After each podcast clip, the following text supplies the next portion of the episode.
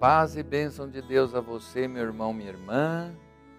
Hoje, uma segunda-feira, festa de um apóstolo, São Tiago Maior, dia 25 de julho.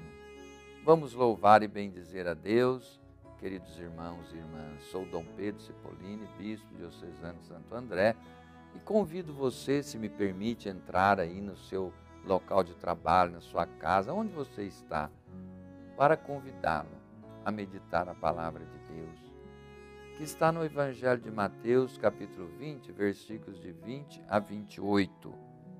É a palavra do Senhor. Nisto aproximou-se a mãe dos filhos de Zebedeu com seus filhos e prostrou-se diante de Jesus para lhe fazer uma súplica.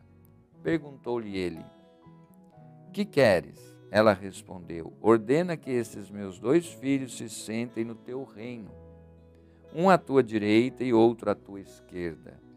Jesus disse: De fato, bebereis meu cálice. Quanto, porém, a sentar-vos à minha direita ou à minha esquerda, isso não depende de mim, vou-lo conceder. Esses lugares cabem àqueles aos quais meu Pai os reservou. Os dez outros que haviam ouvido tudo indignaram-se contra os dois irmãos. Jesus, porém, os chamou e lhes disse: Todo aquele que quiser tornar-se grande entre vós, se faça vosso servo. E o que quiser tornar-se entre vós o primeiro, se faça vosso escravo. Palavra da salvação. Jesus nos dá o exemplo. Quem é o maior?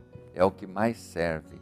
No reinado de Deus, o maior não é o que manda e o que é servido, mas aquele que serve e obedece a Deus cumprindo Sua palavra. Tiago, que nós celebramos hoje, dito o maior, é filho de Zebedeu, foi chamado por Jesus junto com seu irmão João. Tiago, João e Pedro figuram como testemunhas privilegiadas de vários episódios durante a missão terrena de Jesus.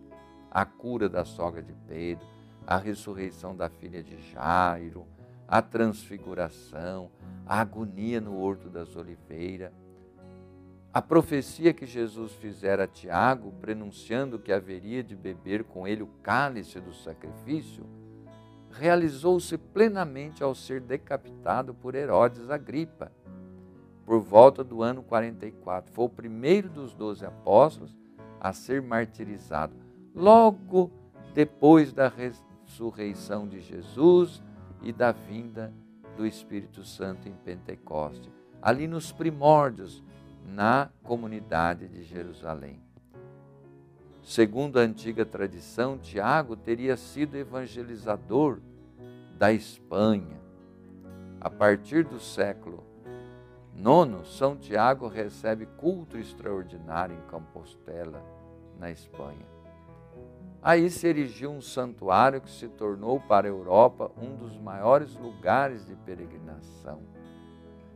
Que São Tiago nos ajude a vivenciar com muito amor com muita coragem a palavra de Deus. Hoje, falar em servir o próximo é um desafio, porque a nossa cultura nos coloca num clima de interesse. Tudo tem preço, tudo é interesse, tudo é dinheiro.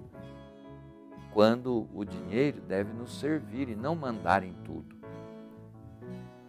meus irmãos e irmãs, que aprendamos de Jesus, aquele que veio para servir, a felicidade de colocar-se a serviço dos irmãos, por amor a Deus.